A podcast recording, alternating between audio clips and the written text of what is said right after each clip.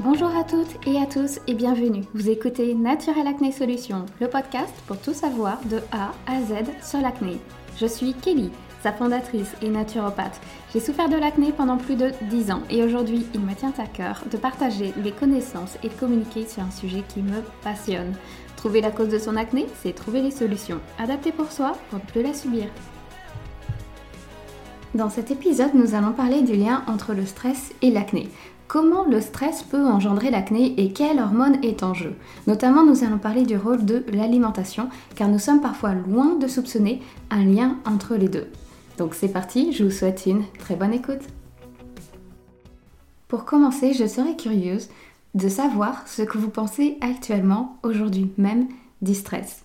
Alors, nous sommes en podcast, ça ne va pas être facile de me répondre, mais moi-même j'ai eu plusieurs pensées à ce sujet. Il y a longtemps, avant que je sois naturopathe, je trouvais que le stress avait bon dos.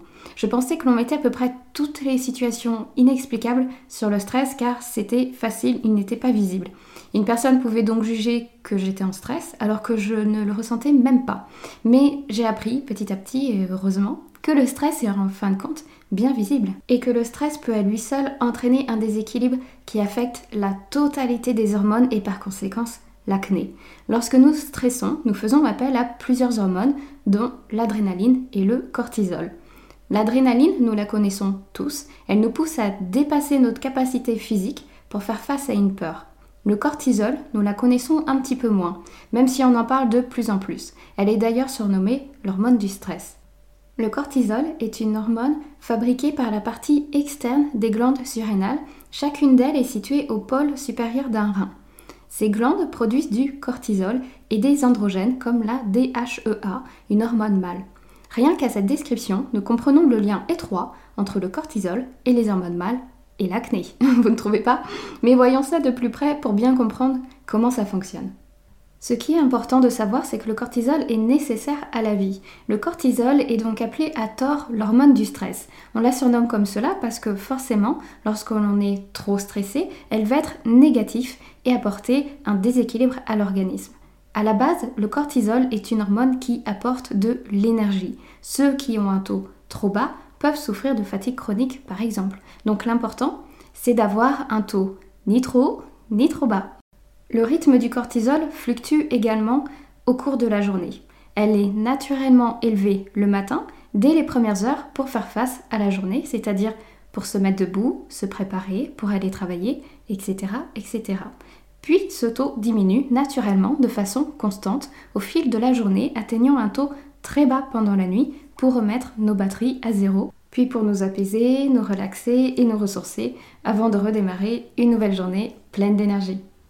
Sauf que, et c'est là que les problèmes arrivent, lorsque le corps subit un stress. Cela peut être un choc émotionnel, un événement traumatisant ou bien des petits stress chroniques du quotidien. Par exemple, on déteste son travail et nous stressons tous les matins jusqu'à la dernière heure de travail. Et ceci toutes les semaines de l'année, c'est assez répétitif. On a un examen et on va stresser pendant un mois ou plus jusqu'à avoir les résultats où on a un travail qui demande une énergie constante avec des appels téléphoniques, une réactivité immédiate sans beaucoup de pauses. Ou bien nous sommes une superwoman où l'on tente de jongler parfaitement entre vie professionnelle, familiale et conjugale. Dans une même journée, nous pouvons traverser plusieurs situations le travail, faire les courses, le ménage, la vaisselle, le rangement, l'éducation des enfants, mais aussi être à la mode, être belle, ou encore suivre les dernières news, être sur Facebook, Twitter, Instagram, etc. C'est beaucoup, mais vraiment beaucoup. Aujourd'hui, on parle de charge mentale, et n'hésitez pas à vous renseigner si vous vous retrouvez dans ce dernier exemple. L'inégalité entre l'homme et la femme s'améliore, mais elle doit parcourir encore beaucoup de chemin. Car si nous vivons cette journée décrite, Clairement, nous sommes des superwoman, car il est extrêmement difficile de vivre tout cela à la fois. Au départ, on peut se dire j'y arrive, je ne rencontre absolument pas de problème. Et c'est normal car vous avez encore de l'énergie. Mais l'énergie s'épuise avec le temps. Si on demande trop à son corps de façon quotidienne, la charge mentale peut dépasser les capacités physiques. Nous avons été éduqués indirectement de cette façon. Les femmes doivent tout savoir, référence aux remèdes de grand-mère notamment, et tout faire et se rapprocher de la perfection.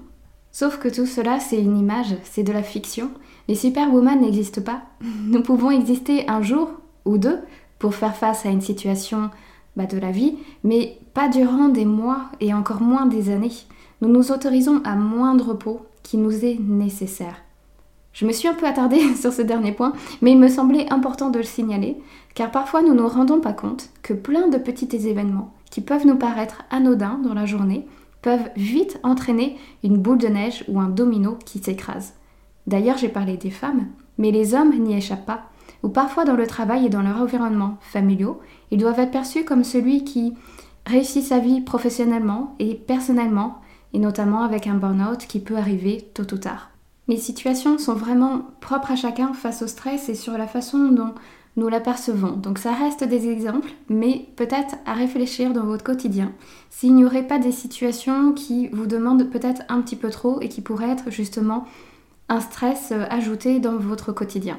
Revenons à notre cher cortisol. Si nous sommes dans des situations justement stressantes, que cela soit un choc ou un stress chronique, sur le long terme, on peut développer une résistance surrénale.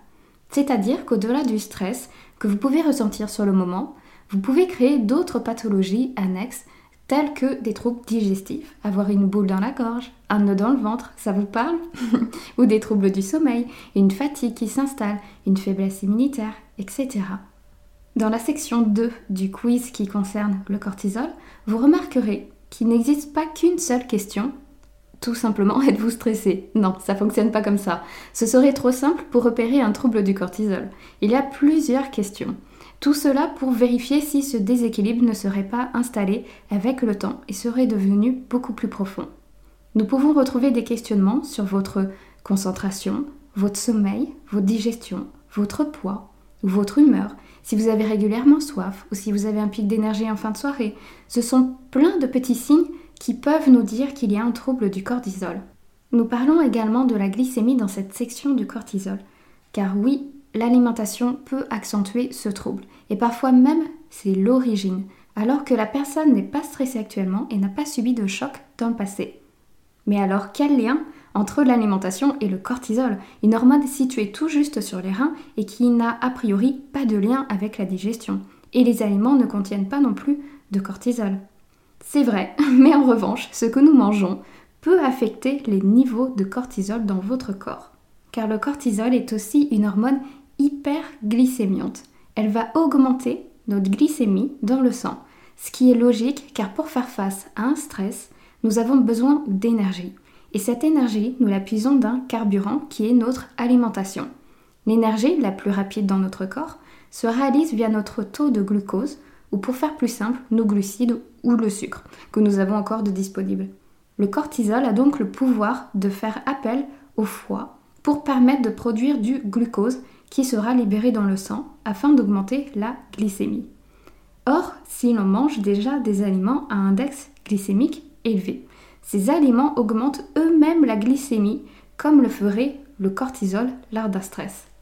Plus l'index d'un aliment est élevé, plus cela entraîne une hausse rapide de la glycémie en provoquant également une forte sécrétion d'insuline qui est une autre hormone dont le rôle est de faire baisser le taux de sucre nous nous retrouvons dans une perturbation glycémique, hyperglycémie et hypoglycémie.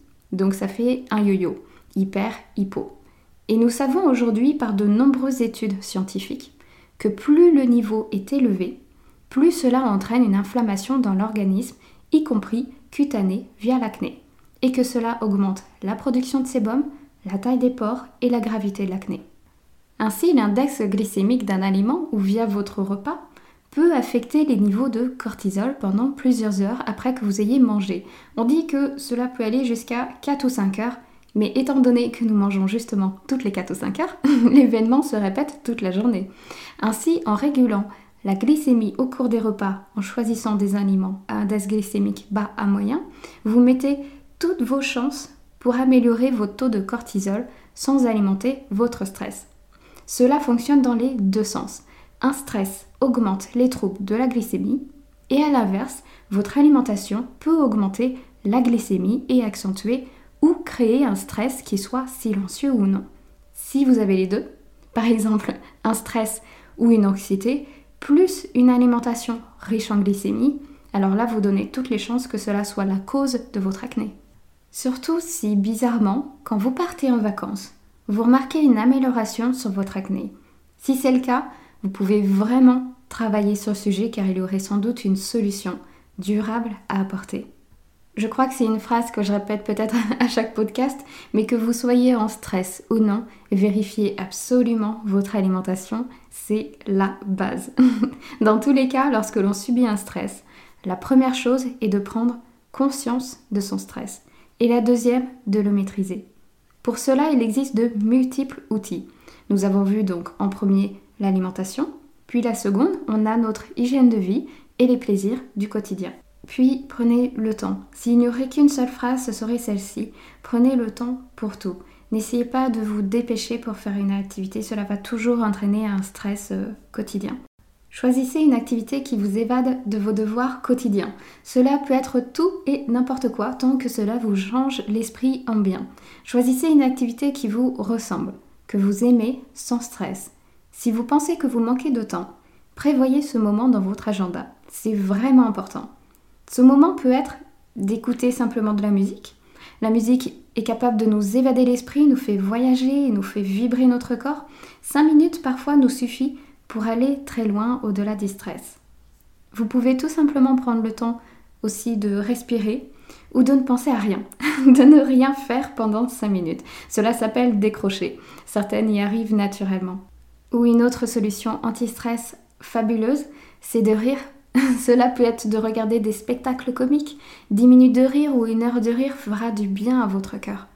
D'autres préfèrent colorier, écrire, fabriquer, broder, ou bien se promener à l'extérieur, respirer à plein poumon l'air de la nature, que cela soit en été ou en hiver, la nature est toujours aussi belle. Et si vous êtes dynamique, que vous avez besoin de vous défouler, réalisez une activité physique, celle qui vous est propre, ou soyez celle qui raconte des blagues aux autres. Cela fera du bien aux deux parties, à vous en faisant rire les autres, et aux autres de rire, qui pourront répéter la blague encore à plein d'autres personnes. Donc ça fera un effet domino, mais du coup très positif. Puis bien sûr, il y a la méditation, les exercices respiratoires, la sophrologie. Vous pouvez trouver plein de vidéos sur YouTube où vous pouvez consulter des professionnels à ce sujet pour personnaliser au mieux votre respiration. Le pilate et le yoga agissent également sur cette respiration. En conclusion, nous ne manquons pas d'outils face au stress et à ce taux de cortisol qui peut être parfois trop élevé au quotidien. L'important, c'est 1. d'en prendre conscience, 2. de prendre le temps, de consacrer du temps à sortir de ce stress, et 3. d'agir contre ce stress face à des outils naturels très concrets. Donc on les a vus, que ce soit alimentation, l'hygiène de vie, etc. J'espère sincèrement que cet épisode vous aura permis de mieux comprendre les différents liens du stress face à l'acné avec tous ces enjeux et d'avoir trouvé quelques solutions à apporter. Merci pour votre écoute et je vous dis à très vite pour un futur podcast.